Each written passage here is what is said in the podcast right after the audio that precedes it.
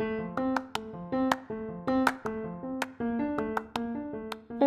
dos, tres, probando. Hola, esto es un podcast que diga, un podcast que dice lo realmente importante en un país donde nada importa. A donde quieras y a donde vayas, esto es un podcast que diga.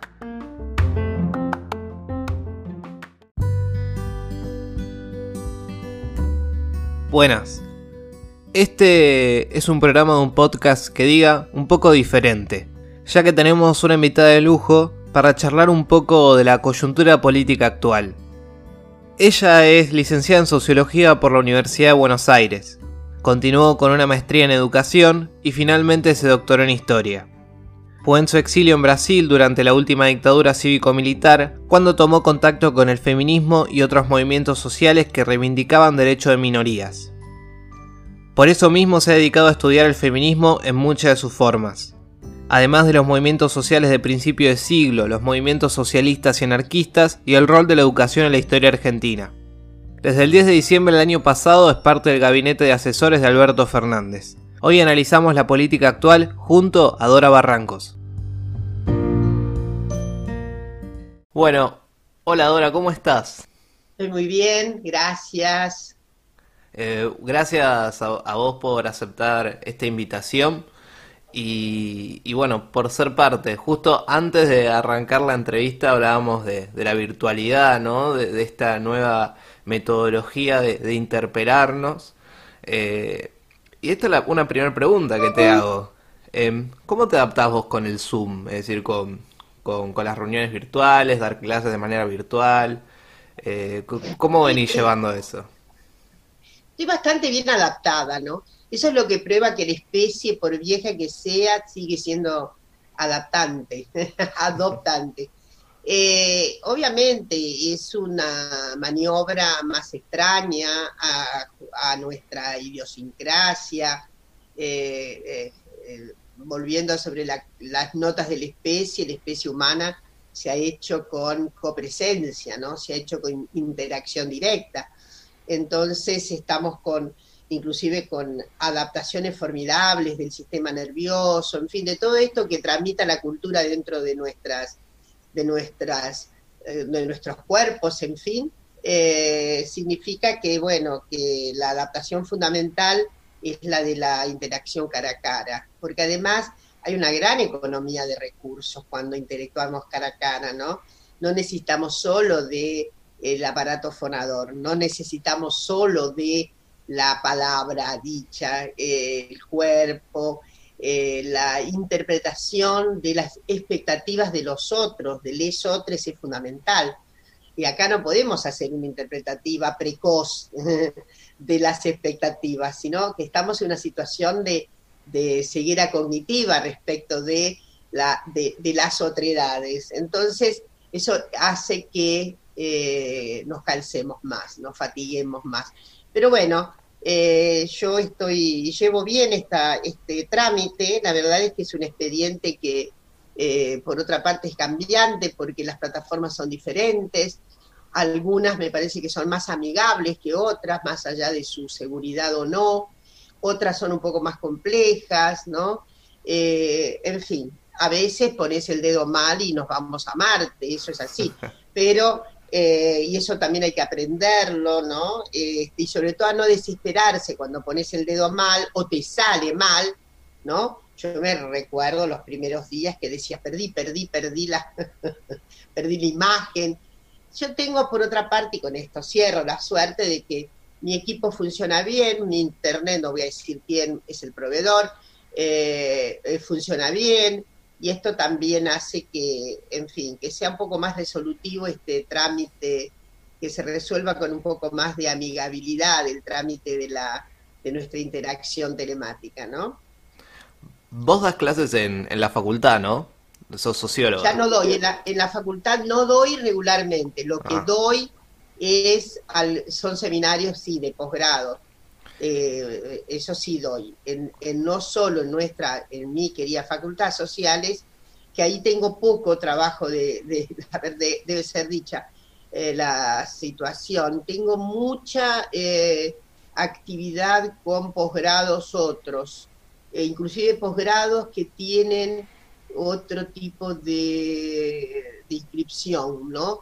Por ejemplo, eh, que son en general eh, cursos de alta especialización, como por ejemplo, he estado dando clases para una un curso que tiene que ver con formación de letrados, letradas, de magistrados, magistradas, ¿eh? que es un curso especial para las profesiones jurídicas. Con eso comencé en realidad este año la, la experiencia de la virtualidad, que era difícil porque eran tres encuentros que eran grabados con temas que, en fin, que hay que hacerlos lo más a menos posible. Es cierto que era comunidad jurídica, ¿no? Entonces, así que luego también acabé de dar el día viernes una grabación que tiene que ver con una formación especializada en Uruguay. Tengo que dar ahora para Colombia, ahí vamos a ver, es un, ciclo que tiene que ver con, eh, a ver, el cuerpo, ¿eh? las representaciones, las sensaciones, los imaginarios, las, las actitudes, las conductas. Así que vamos a ver cómo nos va. Ese es para Colombia, era presencial, debía haber estado esta semana pasada, ah, eh, y bueno, debido a las, a las noticias de público conocimiento, eh, nos tuvimos que quedar. Bueno, en suma, tengo mucha actividad, menos en, en sociales. En sociales tengo una actividad ahora que tiene que ver con otra cuestión, con la ley Micaela. Eh, yo te diría que 60% de mi actividad telemática es por ley Micaela. Esto es para diferentes funcionarios, para diferentes dependencias, para diferentes, en fin, hemos visitado prácticamente todos los ministerios eh, telemáticamente. Eh, y los otros días sí hubo una, un acto presencial eh, que para mí fue justamente bastante conmovedor, porque era la primera vez que salíamos de nuestras rutinas y fue a solicitud, muy cuidado todo, porque era un, era un grupo muy pequeño, muy pequeño, no más de seis personas. Eh, era, y lo digo porque ocurrió y fue de, digamos, de anuncio público, era para el canciller, para la Cancillería y, eh, su grupo. ¿eh? para secretarias, secretarios. entonces fue de copresencia y ahí fue muy bello porque ahí es donde te das cuenta la diferencia que existe entre esta interacción y la otra, ¿no? Que, y la imaginada. ¿eh? Así que bueno, pero Micaela ha sido gran parte de la, de la tarea que hemos abordado. ¿Y cómo te llevas con la tarea que han llevado sobre la ley Micaela? Porque vos, a partir de, no sé si a partir del 10 de diciembre, sos parte del gabinete de asesores del presidente y han iniciado ¿no? toda una capacitación en base a la ley Micaela, pero, pero ¿cómo, ¿cómo sentís vos, de tu experiencia personal, que, que se interpelan ¿no? los diferentes organismos del Estado? ¿Hay buena predisposición o, o hay todavía resistencia? Bueno, mira, en general hay muy buena predisposición. Es poco eh, probable, eh, eh, digamos, que tenga una, no, es de alta probabilidad que eso, que, que aparece, sobre todo en cierta consagración de los rostros que se pueden ver, ¿no? En estos rectángulos eh, de la participación. Eh, hay algo interesante, no he visto bostezos. Eh, bueno, en fin, se me han escapado también porque no tengo toda la, pantalla absolutamente controlada, no, pero a mí me parece que ha habido muy buena, muy buena disposición. se me ocurre que algunas, algunos, algunos funcionarios tienen mayor receptividad, desde luego, porque tienen una disposición eh, eh, estructurante más sensible. ¿eh? Aquí se requiere un movimiento de la sensibilidad, un movimiento de los sentimientos antes que de la intelección. O sea, esto es lo que ocurre, porque absorber estas, estas, estos nuevos planos de conocimiento, en todo caso, porque de mi parte siempre me ocupo mucho de una reflexión historiográfica. Siempre parto de una reflexión historiográfica, porque si no, no se puede comprender. Es decir, si no se hace la historia eh, sucinta, rápida, por supuesto, completamente económica, del desempeño patriarcal, no se puede entender, ¿no? Se puede entender qué es lo que nos pasa. ¿eh? Entonces, la, para mí es un instructivo muy importante, es muy didáctico, es muy didáctico y en todo caso también es pedagógico. Comenzar con un, un, rastreo de, la, de los inicios del sistema patriarcal, y eso me parece que eh, hace una, por increíble que parezca, tengo la impresión de que eso da un tono, ¿eh? de, de, un tono a la audición. Ah, bueno, a ver de qué se trata, ¿no? Claro. Es decir, eh, eso facilita mucho la perspectiva obviamente central, que es la eh, del análisis, que es cómo las sociedades han constituido jerarquías ominosas entre los géneros y cómo los estados han sido absolutamente responsables ¿eh? en la configuración jurídica patriarcal. Eso hay que explicarlo perdón, hay que, hay que entonarse con eso con unos vertederos históricos, ¿no? Entonces mostrando cómo unas sociedades son hiperpatriarcales, al punto de, por ejemplo, eh, con la, sobre todo con la comunidad de las profesiones jurídicas, especialmente con el poder judicial. Eh, eh, el conocimiento del derecho, sus evoluciones, me parece que le agrega valor a la información que queremos dar en torno de la inexorable aplicación de la ley Micaela. Está claro lo que quiero decir, ¿no? Sí, sí. Porque ahí hay algo que eh, ya es un predisponente. Refiere a los, a los huecos probables que tiene toda una formación. ¿eh? Eh, en general es, es bastante desolador ver que nuestras escuelas de derecho eh, le dan mínima importancia, muy poca, a una historia del derecho. Y, es importantísimo porque de ahí sale, eh, sale un campo conjetural y, también salen dispositivos eh, que arraigan el sentido de que, bueno, las normas son históricas y que hay algunas cuestiones muy perdurables que tienen ataduras muy lejanas y que son, en todo caso, muy, eh, muy comprometedoras de la libertad humana y demás, de la misma manera que se perciben los cambios más recientes. Y, en fin, y eso me parece que a mí me da resultado. En, es cierto que depende de la audiencia, en algunos casos, ¿eh? como corresponde, eh, tenemos una suerte de aproximación con elementos nocionales que son importantes para esa comunidad de sentido, pongamos, ¿no? Eh, pero, en fin, siempre hay algo. Yo te cuento, eh, a ver, a ver. estuvimos, estuvimos, estuvimos capacitando la primera, la primera leva de capacitación para nada menos que ese, que ese querido Club de Estudiantes de La Plata. Sí. Y sus directivos pidieron muy eh, entonados, entonadas, porque las mujeres del club fueron muy decisivas, y para mí fue una jornada muy conmovedora.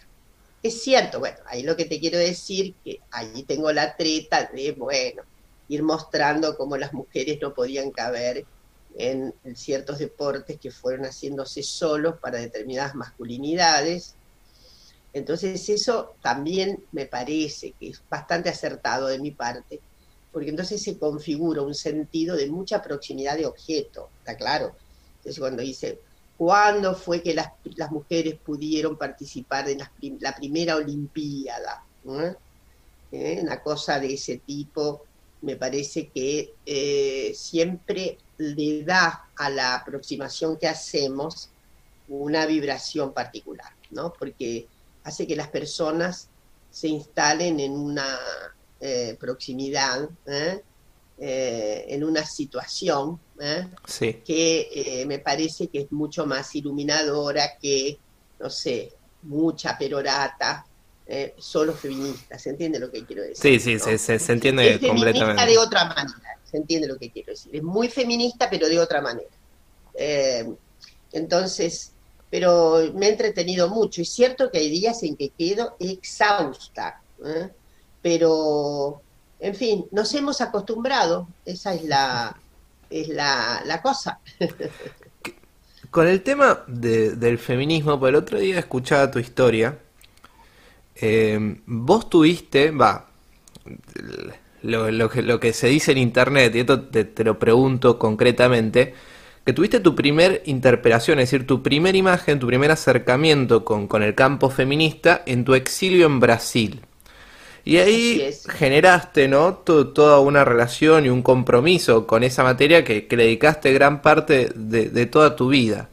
Con respecto a, a, ese, a esos hechos, que esos sucesos que, que surgieron, que pasaron en tu vida en, los años 70, en una sociedad absolutamente diferente a la que tenemos hoy en día, y seguramente cuando has vuelto a Argentina también te has dedicado completamente a toda esa materia. Vos hablabas de la responsabilidad de los estados con respecto a las desigualdades de género. ¿Hoy ves un gran avance? ¿Sentís que este es el camino que, que, se tiene que optar para mayores igualdades y mayor inclusión de la diversidad? En este momento la Argentina transita un cambio de época. ¿eh?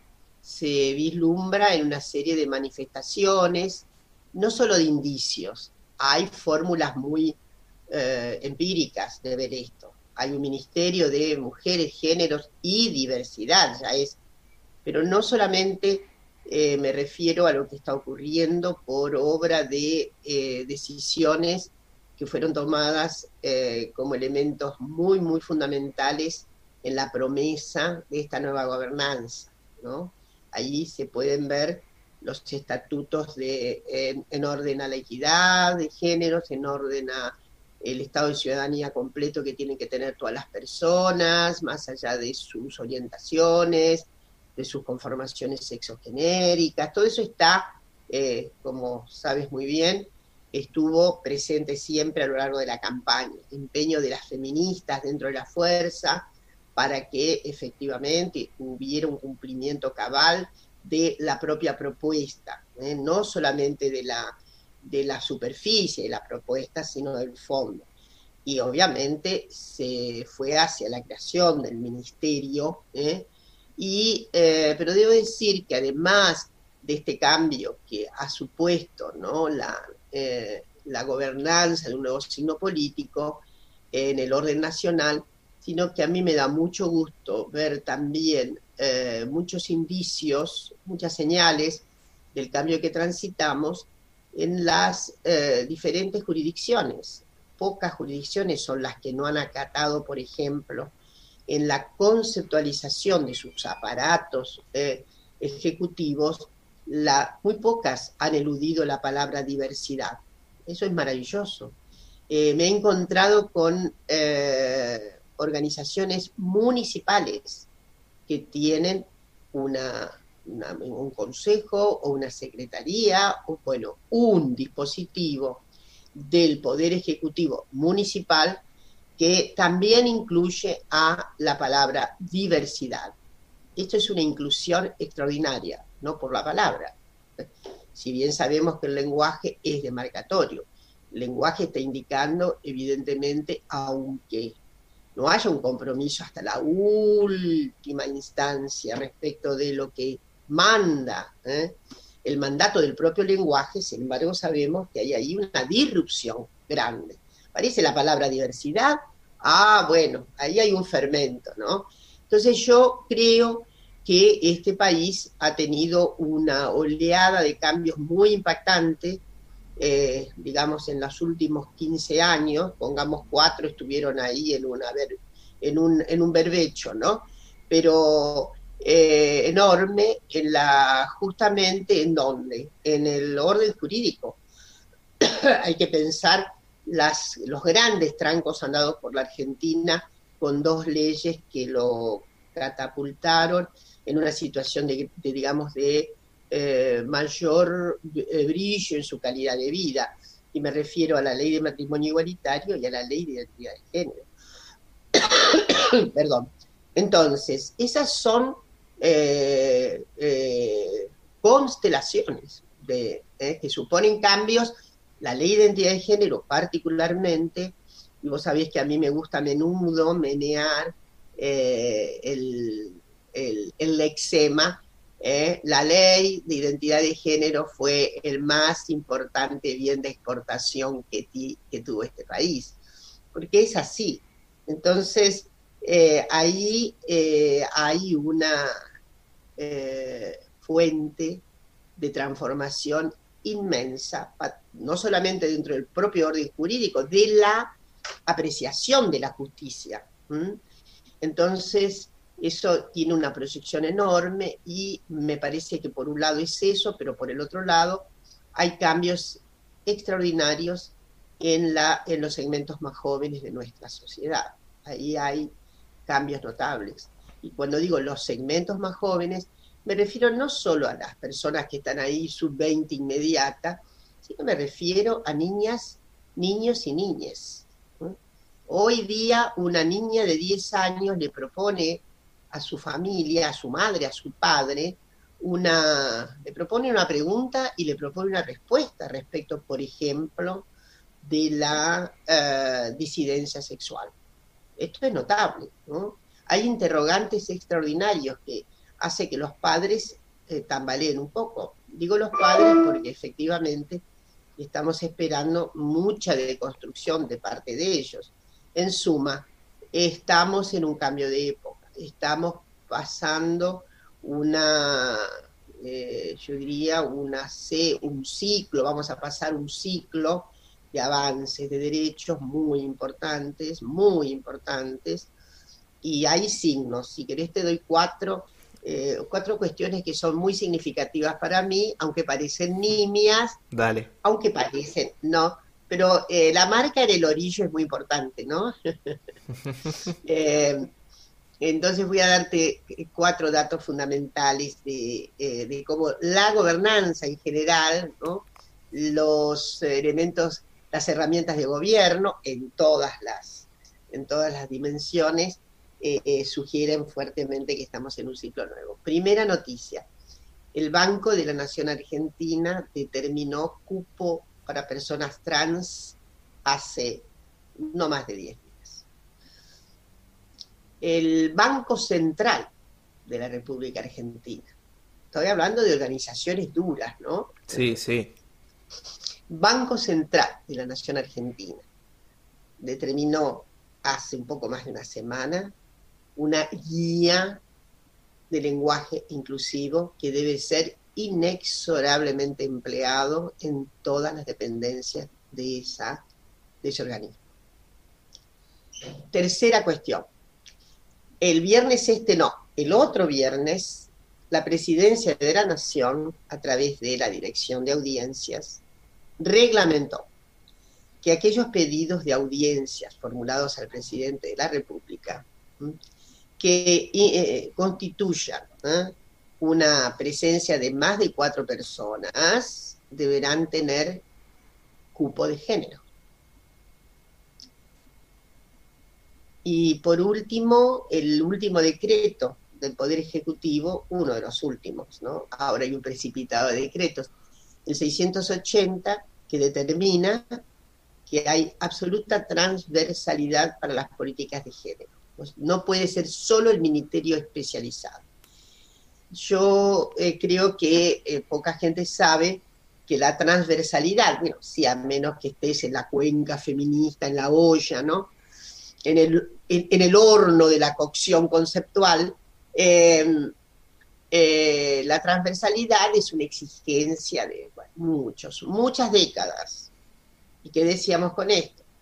Que había que tener, sí, instituciones propias específicas, consejos de las mujeres, ministerio de las mujeres, lo que fuere, pero no bastaba.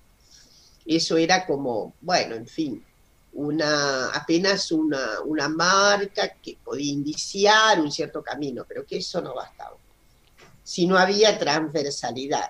si el Estado no entrañaba en toda su, su estructura esta, este compromiso. Bueno, acabamos de tener un decreto, el 680, que hace que todo el Estado argentino tenga que participar con políticas generalizadas. Hábitat, eh, energía, eh, ciencia, educación, desde luego todo, todo absolutamente. ¿no? Entonces, eh, esto me parece tan fundamental que huelga la, la enorme satisfacción con que hemos aplaudido ese decreto. Tengo, una, una última pregunta. Vos mencionaste la transversalidad. Hoy en la política, más en, este contexto ¿no? de, de, crisis global, ¿no? por la pandemia, crisis económica, social, hay muchos estados, va, en muchos estados, principalmente de, de Occidente, en donde se exige más transversalidad. ¿Qué quiero decir con esto? Que hay muchas críticas, veo, del campo feminista que se priorizan en la cuestión de que el feminismo no solamente está para tratar las cuestiones de género, sino que también puede aportar a la crisis de otra manera. Es decir, tiene una mirada y una perspectiva de la crisis que puede ayudar mucho. Y, con esto te lo digo porque hace unos meses atrás, eh, en Twitter, hubo mucho revuelo eh, con un tuit de Vilma Ibarra, eh, que, Vilma le, había hecho una, una crítica al, al, presidente acerca de que no había en las mesas de discusión de crisis más presencia de diversidad. ¿Cómo crees vos que el campo feminista, es decir, el horno, ¿no? la olla conceptual como vos la denominás, puede aportar esta crisis? De muchas maneras. De, modo conceptual, ni decir pero también de manera pragmática, práctica, ¿no? Alentando eh, la fijación de políticas que perseveran en el sentido de esta fina audición que se ha hecho sobre el orden de la crisis que hacen los feminismos. Eh, eh, yo estoy avisorando inclusive la reemergencia, porque en algún momento hubo tentativas, a lo largo de la historia del feminismo, en el siglo XX hubo tentativas de organizar internacionalmente al feminismo, siempre eso es difícil, siempre hay una asociación internacional, pero es muy difícil la sostenibilidad debido desde ya a las fijaciones nacionales que hay, a, en fin, esas telurias que hacen eh, situados los, los, problemas de, de, del feminismo y que son difíciles de hacer un traslado para, como diré, conmover totalmente a la forja internacional en un sentido absolutamente eh, convergente. Pero sin embargo está habiendo algo de eso. Eh, yo diré que el feminismo internacionalista tuvo un golpe tremendo en 1914, como lo tuvo el internacionalismo obrero. No hubo más modos, ¿no? Por supuesto, la internacional obrera siguió existiendo, pero ese patético eh, momento eh, no fue recuperado. De ese patético momento no se recuperaron fuerzas internacionales. No obstante, claro, hay acuerdos, hay puntos de vista convergentes, hay muchas asambleas, ¿eh? Pero necesitaríamos tal vez ahora, quién sabe, una, una, una vereda más común ¿no? de todos los feminismos. entonces, yo creo que sobre todo frente a la crisis, porque la pandemia obviamente puso a rojo vivo lo que estaba en su espesura, ¿no? la pandemia no inventa desigualdad. Esto, eh, esa desigualdad está ahora eh, en un grado de visibilidad insoportable, ¿no? Entonces, ¿cómo salir? Sobre todo porque, claro, la desigualdad era monstruosa y la situación de la pandemia todavía la hace eh, un poco más profunda. Yo creo que las feministas tienen mucho que decir ahí, sobre todo en una recomposición societal mundial otra. En general, las eh, formaciones feministas en general están más asociados a, proyectos liberadores, progresistas, que a proyectos conservadores. Esto es. Hay feminismos conservadores. Más que feminismos conservadores, hay feministas conservativas, ¿no? Pero en general, en estas circunstancias, hasta las forjas liberales, hay mucho feminismo liberal de muy buen cuño, ¿no? bueno, un liberalismo que nada tiene que ver con las notas liberales de fin que se dice que andan por acá, esto es completamente diferente, ¿no? Entonces, me parece que puede haber una conjunción ahí en reclamos que las modificaciones liberales, si uno lee Rawls, ¿eh? si lee Kimlicka, se da cuenta que, bueno, esos son señores que ya se sabe que alguna vez dije, no leen nuestros liberales, eso no. Están muy preocupados por el orden de la justicia, ¿eh? saben que hay una preocupación. Eh, los modelos de liberalismo radicalizado siempre estuvieron preocupados por lo redistributivo, no entusiasmados con el socialismo, pero sí con unas conformaciones más reguladas ¿eh? de la distribución y no con lo que es el empeño de la sobrecodicia y de la sobreacumulación, ¿eh? sobre todo si si es si eso se transforma en la monocordia ¿eh? del monopolio. Eso, no estaba previsto, por eso, en fin. Ahí me parece que tenemos mucho que decir las feministas, sobre todo en la salida de la crisis. Proponemos en general varias cuestiones, una acomodación entonces más intensa de los estados para la redistribución de ingresos y sobre todo para que haya una redistribución que haga mucho más eh, justa la y más equitativa la situación de las congéneres. En la Argentina ni se diga. Aquí yo estoy proponiendo, junto con mucha gente y también con el propio ministro de Desarrollo Social y, en fin, el ministerio, nuestro Ministerio de las Mujeres, la asignación universal básica, que alcance sobre todo universalmente a las mujeres. Y digo, ¿por qué? Porque en la medida que se va a ir eh, poniendo en movimiento la polea de la actividad económica, etcétera, etcétera, los varones van a ir encontrando su lugar, es así. Y las mujeres van a quedar relegadas, inclusive por varios fenómenos, ¿no? Eh, que son muy propios de, el cálculo genérico obligado.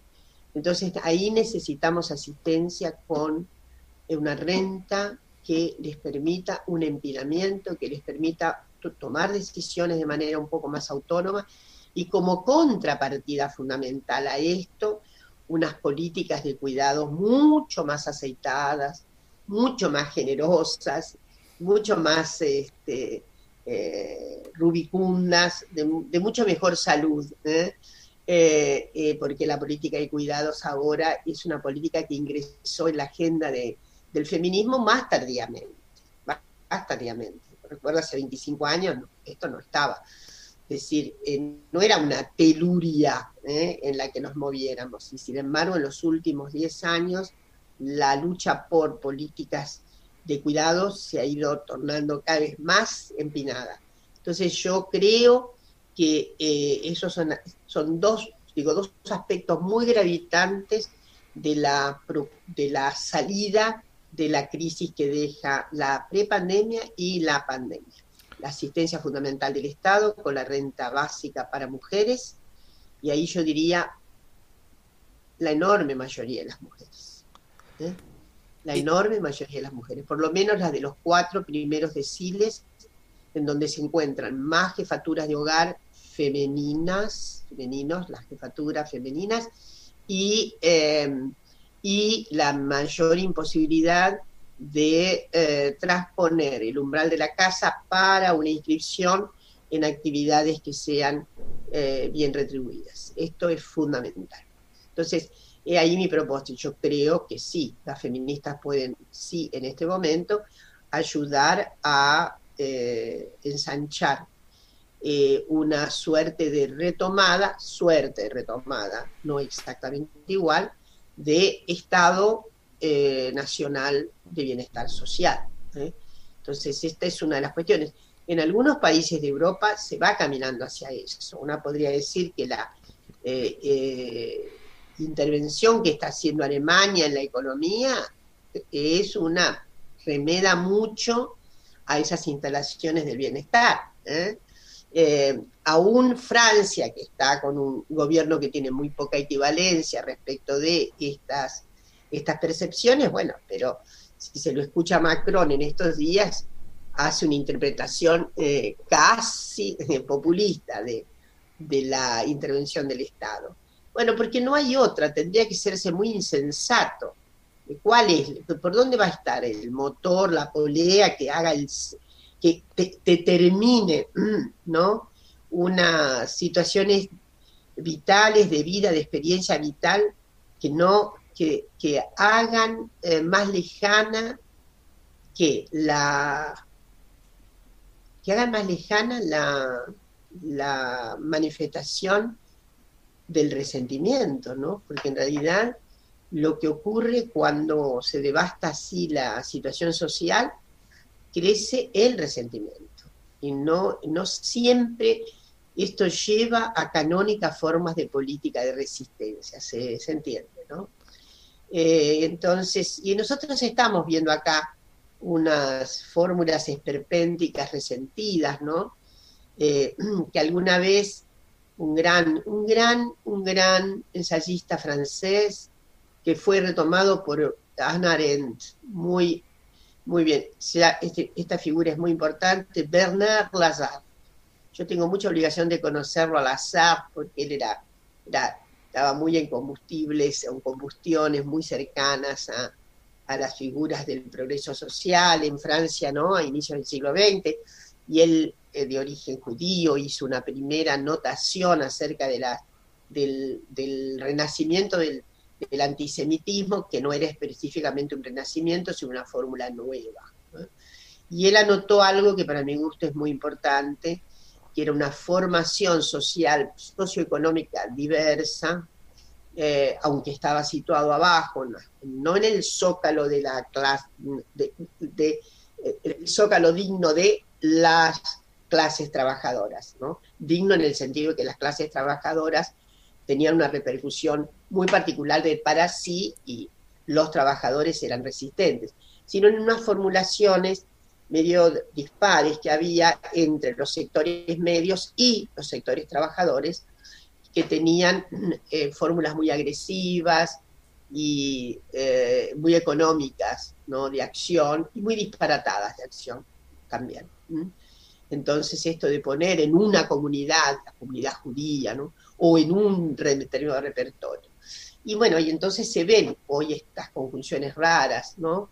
que van desde el terraplanismo, es una cosa. Hace unos años yo vine a saber lo que eran los terraplanistas, porque no, no sabía. Y la verdad es que estaba muy lejos de, esa configuración. Bueno, antivacunas, eh, entonces ahí van los eh, eh, la idea de que hay una configuración mundial opresiva que siempre tiene, ya se sabe qué tipo de signos, en fin. Eh, eh, si vos me preguntás si estoy muy preocupada por esa unidad, no, no me preocupa, no, no, no, no. Eh, esos dislates están ahí y son casi una manifestación folclórica, ¿no? Lo que debemos, en, todo caso, este, tener como advertencia, sí, son las, las fuerzas de los poderes mm, eh, hegemónicos y tal. Eh, eso sí, pero bueno, ahí hay mucho que decir y que hacer desde las fraguas feministas. Hay mucho que hacer. Qué, qué interesante va lo que nos dejás. Un montón de conceptos incorporaste eh, en, mi inconsciente. Y te hago una, una última pregunta bonus track pequeña, concisa. ¿Cómo es trabajar con el presidente? El presidente es una de las personas más eh, sensibles eh, que se puede encontrar en, la arena de, y en el oficio de la política. Entonces, eh, es, es, muy, muy notable lo que ocurre con él. Tiene una capacidad de escucha, es cierto que también tiene una gran capacidad de decir no, eso no, ¿no? Pero gran capacidad de escucha, sobre todo con temas, tópicos y cuestiones ante las cuales él no tiene ningún problema en decir, soy, trato de ser un alumno aplicado. Y esta formulación que él hace, que no es solamente una buena condescendencia espirituosa con las feministas, ¿no? Él siempre dice que él está, está en vías de aprender, está en vías de saber más, está en vías de darse cuenta. Eh, yo nunca, justamente este darse cuenta, a mí me parece de enorme significado en su personalidad. Eh, cuando con Elizabeth hicimos la primera capacitación ese 10 de diciembre, ¿eh? histórico para una, ¿no? él fue invitado a hablar también, dijo que no estaba previsto, pero y ahí dijo que algo muy, muy, muy este, para mí muy, muy revelador. Él dijo algo así como, y debe estar por ahí su, discurso, que fue breve y dijo, bueno, eh, podemos andar mucho tiempo y tener estas conductas, repetirlas y demás. Bueno, hasta ahí no seremos responsables. Pero desde el momento en que nos damos cuenta acerca de estas cuestiones, ya pasamos a ser responsables. Y a mí me parece eso notable, ¿no? Es decir, mientras andes por el mundo con ceguera cognitiva, bueno, se te puede perdonar. Pero el día en que ¿eh? suficientes rayos te iluminan y pasás a tener otra visibilidad, otra, otro, otro ojo, otra óptica, y seguís ¿eh? Concurriendo a las mismas conductas, ahí sos absolutamente responsable. No hay nada que, eh, eh, que, que te preserve de eh, la, señal de la entera responsabilidad. Entonces, eso me parece extraordinario.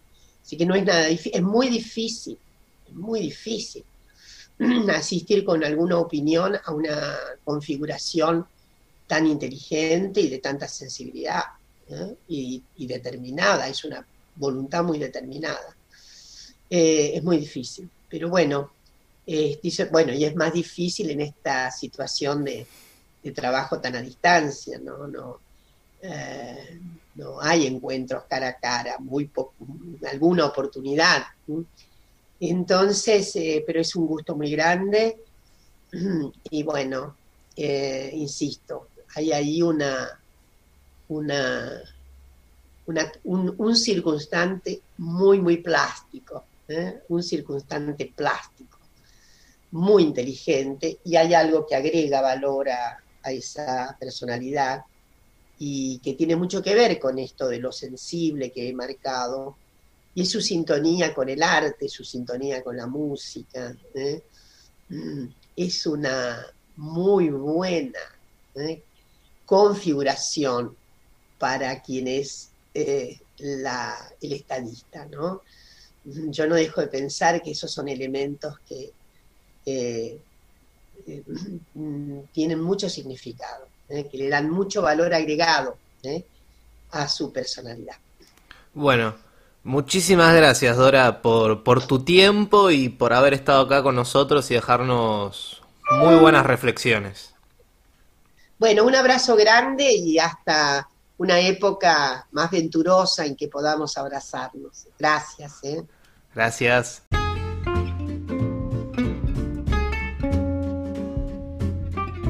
Esto fue un podcast que diga dialogando con Dora Barrancos acerca de la coyuntura política actual. Así que nos vemos en el próximo episodio. Hasta luego.